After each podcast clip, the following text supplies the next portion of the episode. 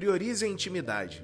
Em Deuteronômio capítulo 6, versículos 6 e 7 está dito: Que todas estas palavras que hoje lhe ordeno estejam em seu coração. Ensine-as com persistência a seus filhos. Converse sobre elas quando estiver sentado em casa, quando estiver andando pelo caminho, quando se deitar e quando se levantar. Bom, nada é mais importante na vida de um cristão que manter a chama acesa. As demais coisas são acrescentadas.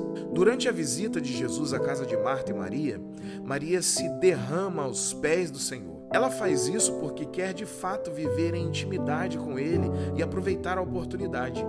Marta, porém, está preocupada com os fazeres domésticos. Ao longo da minha vida pastoral, atendo e aconselho casais. São bons cônjuges, zelosos com a casa e educação dos filhos, mas o mais importante, eles não têm intimidade. O problema não é dinheiro ou filhos, é a ausência de intimidade.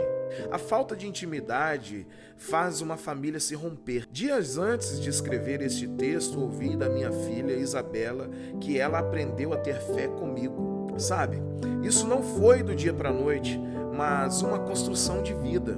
Eu exerço minha fé em comunhão com a Isabela.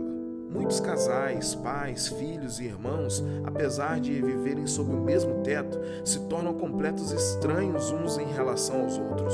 Esse distanciamento geralmente é atribuído à vida agitada entre trabalho, escola e demais compromissos, e assim, cada um passa o dia em local diferente.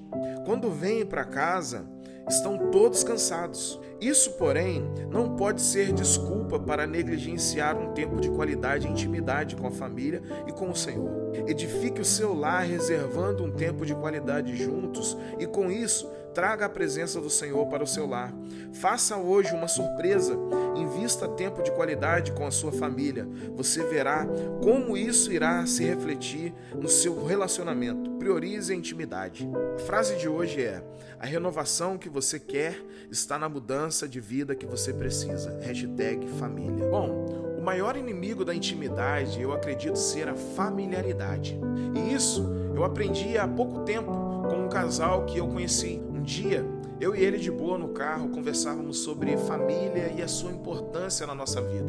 E ele me disse assim: Cara, temos que cuidar da intimidade. Se não cuidarmos da intimidade, nosso relacionamento vai por água abaixo. Foi aí que ele me disse algo que nunca mais vou esquecer.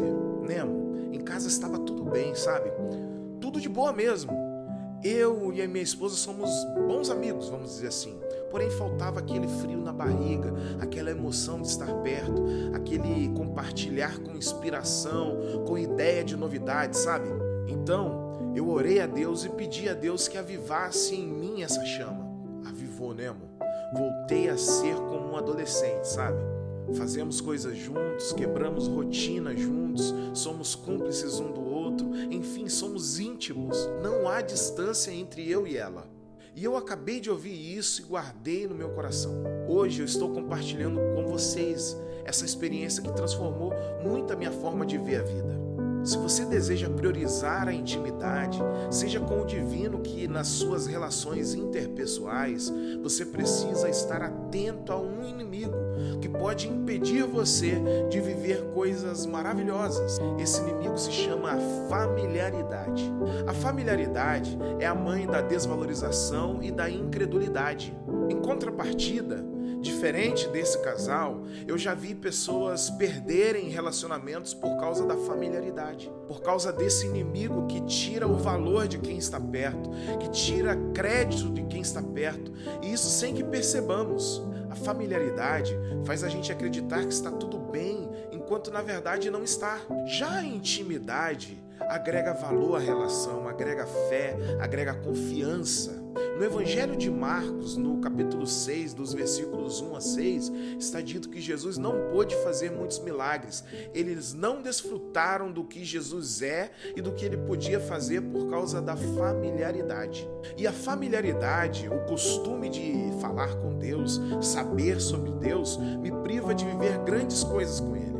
Sabe aquela pessoa que nasceu em um ambiente religioso cristão, conhece a Deus através da Bíblia, com escola dominical, cursos bíblicos, gincana bíblica, e isso desde criança. Porém, essa pessoa, ao invés de cultivar intimidade com Deus, permitiu que a familiaridade tomasse conta da relação. Sabe esse tipo de gente? Essa pessoa jamais vai viver tudo que poderia viver na relação com Deus. A felicidade que essa relação traz, as surpresas, o encanto, a realização, o consolo, paz, tudo isso a pessoa deixa de viver. Por causa do quê? Por causa da familiaridade. Os discípulos que eram íntimos de Jesus viveram coisas incríveis com ele. Já os familiarizados com ele ouviram da sua sabedoria, mas não viveram tudo o que poderiam viver. E a grande pergunta é: como posso cuidar da intimidade nas minhas relações, Deus? Bom, seja com Deus ou em qualquer outra relação, se desejamos manter acesa a chama da intimidade, alegria, frio na barriga, precisamos de, primeiro, tempo a sós de qualidade. Seja com Deus, com marido, mulher, filhos, irmãos, amigos, precisamos dedicar esse tempo esse tempo deve ser de qualidade, onde você está completamente ali, sabe? Segundo, abra espaço para surpresas, seja surpreendendo ou sendo surpreendido. E por fim, busque sempre a manutenção para que funcione por muito tempo essa relação. Isso não significa que não teremos problemas, mas a probabilidade de sucesso nas relações serão muito maiores. Tenha um dia abençoado, meu irmão e minha irmã, e que você possa alcançar a graça de viver intimidade com Deus e intimidade na sua família.